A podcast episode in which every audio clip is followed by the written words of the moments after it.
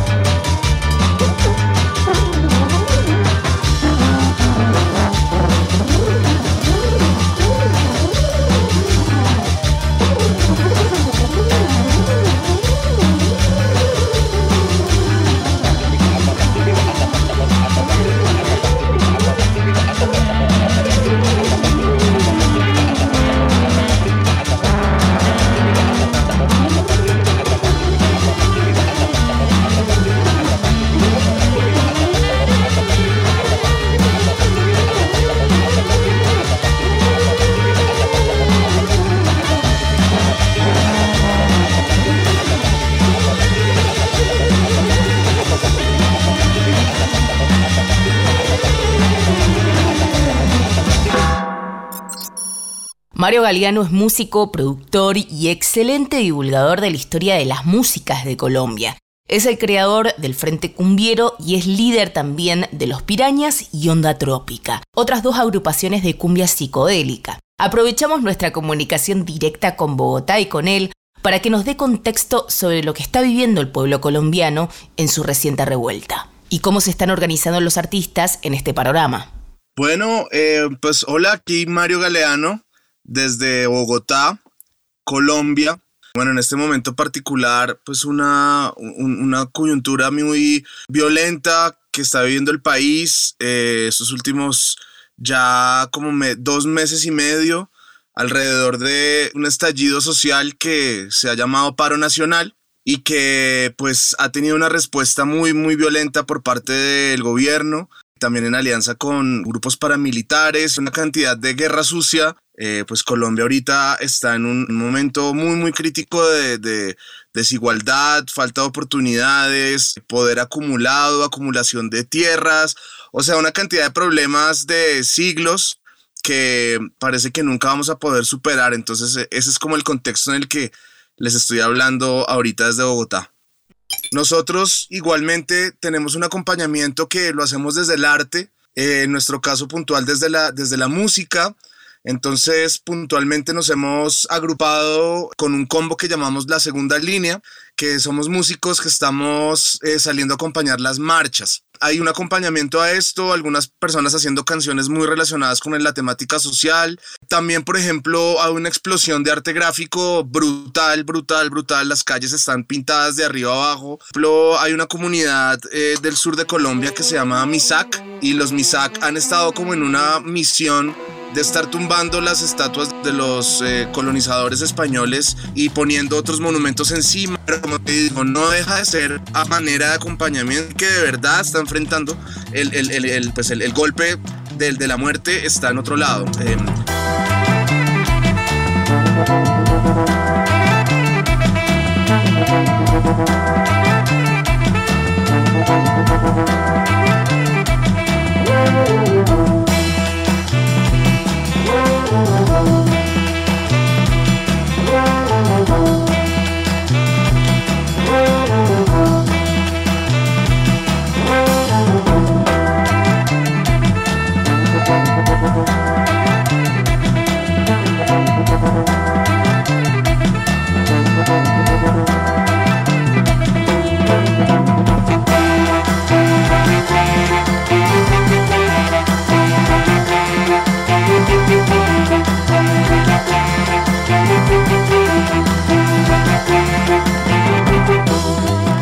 Cumbiero lanzó en 2020 uno de los álbumes del año. Y además uno muy esperado, ya que desde Frente Cumbiero Meets Mad Professor en 2010 no habíamos tenido material nuevo en nuestra banda de cumbia psicodélica preferida hasta la llegada de Cera Perdida. Ocho tracks instrumentales para viajar sin regreso y acompañados de un concepto visual y artístico que dice muchísimo de ellos y de su postura política como artistas. Bueno, no, muy bien, pues Cera Perdida es nuestro último disco, nuestro último trabajo de larga duración.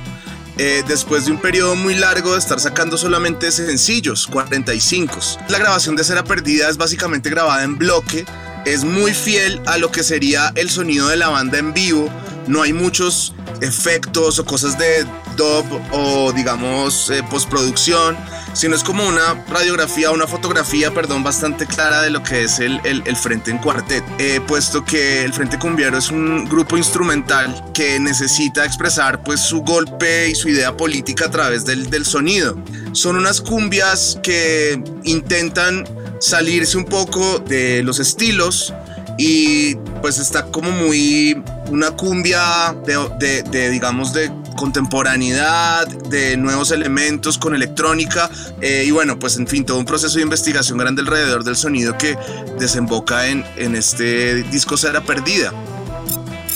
Para nosotros es muy importante trabajar con artistas plásticos y en esta ocasión entonces es eh, la, la, carátula es un trabajo mixto entre, entre Mateo Ribano y Camilo Pachón que, con los cuales hicimos como este, esta carátula con muchos personajes están cargando como una pancarta de frente cumbiero y un poco es también un guiño a este levantamiento social que en realidad empezó básicamente como unos seis meses antes de que llegara la pandemia. Entonces, eh, sí, es un arte muy, muy especial que se hizo todo pues en fotografía con croma, tomó muchísimo trabajo, salió carísimo, pero fue un pues muy satisfactoria resultado. Es muy importante para nosotros tener esas colaboraciones con, con los amigos artistas.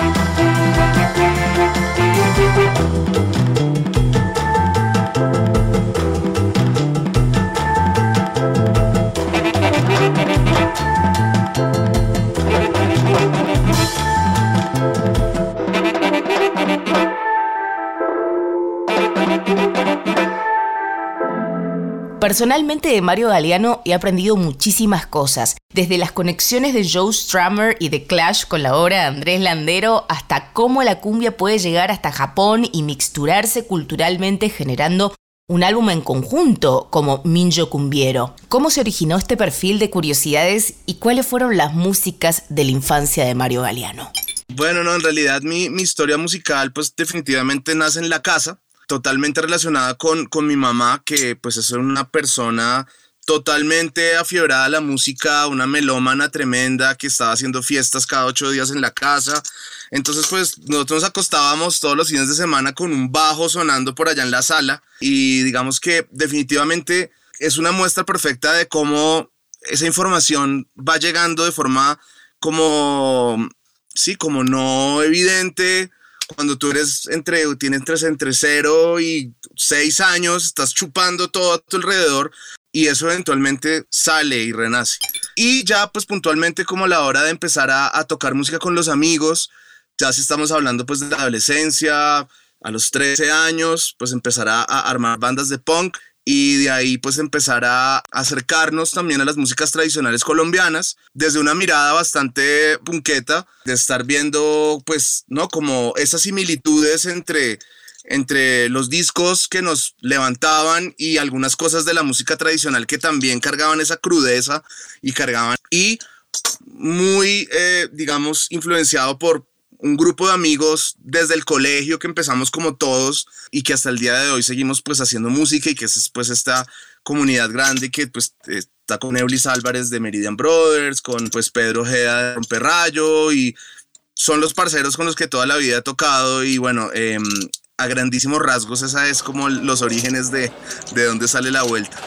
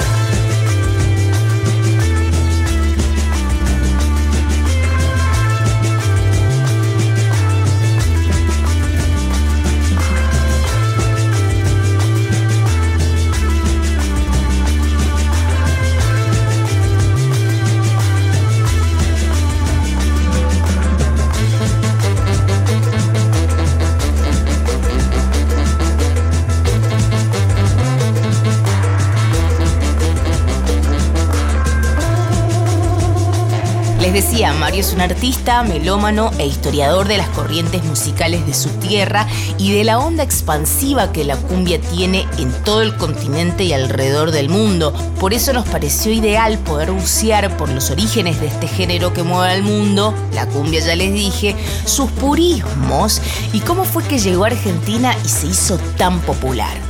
Bueno, pues mira, evidentemente la cumbia pues es, es, un sonido que se origina en la costa atlántica de Colombia y Panamá cuando estaban juntitas antes de que se separaran. Pero este estilo empezó a caminar desde los años 40 fuera del territorio y bueno, prácticamente 100 años después, 80 años después lo vamos a encontrar en toda Latinoamérica. Entonces, como yo veo, digamos, este fenómeno de esta diáspora de sonidos, lo veo más que como un género colombiano, es un género que pues hace parte de la esencia latinoamericana de arriba a abajo. Y si bien hay una época, digamos, dorada de la cumbia colombiana, esta época dorada llega más o menos hasta los años 70. Y desde entonces en Colombia la cumbia muere prácticamente.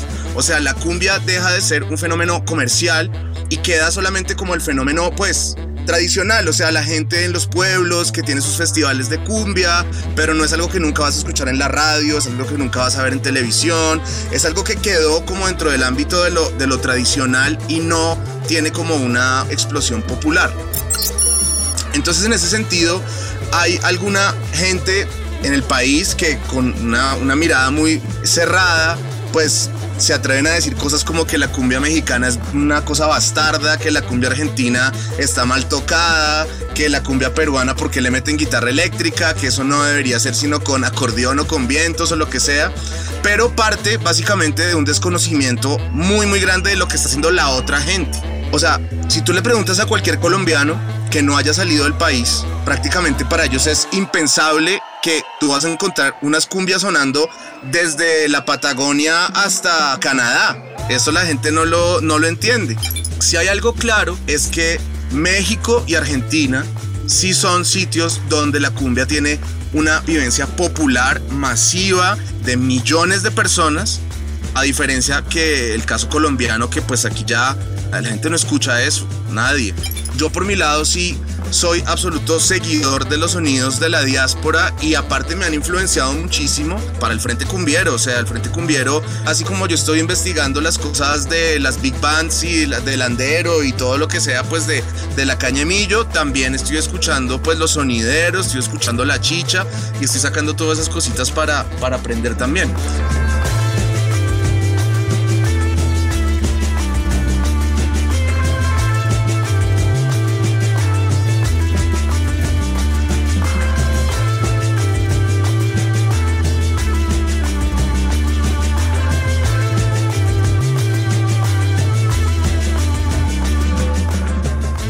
Bueno, y precisamente Frente Cumbiero eh, también ahí encaja eh, desde un lado pues ambiguo, pues que nosotros por ejemplo tenemos nuestro público principalmente fuera del país. O sea, nosotros eh, aquí adentro hacemos parte de un nicho pequeño que nos acompaña y nos sigue y por suerte pues nos ha acompañado por 15 años pero no es de nuevo, no sonamos en la radio, no estamos en la televisión, eh, es una cosa muy de nicho, muy underground y dependemos mucho pues de las conexiones como hacia afuera que hacemos y también por eso es que los, las colaboraciones y los trabajos con artistas de otros lados han sido tan vitales para nosotros. Ya les mencioné que hay dos LPs del Frente Cumbiero y hasta el momento han sonado todas canciones de Cera Perdida y no quería dejar de pasar este tema que forma parte del álbum que hicieron con Matt Professor y que está espectacular. Esta canción se llama Cheap Steady.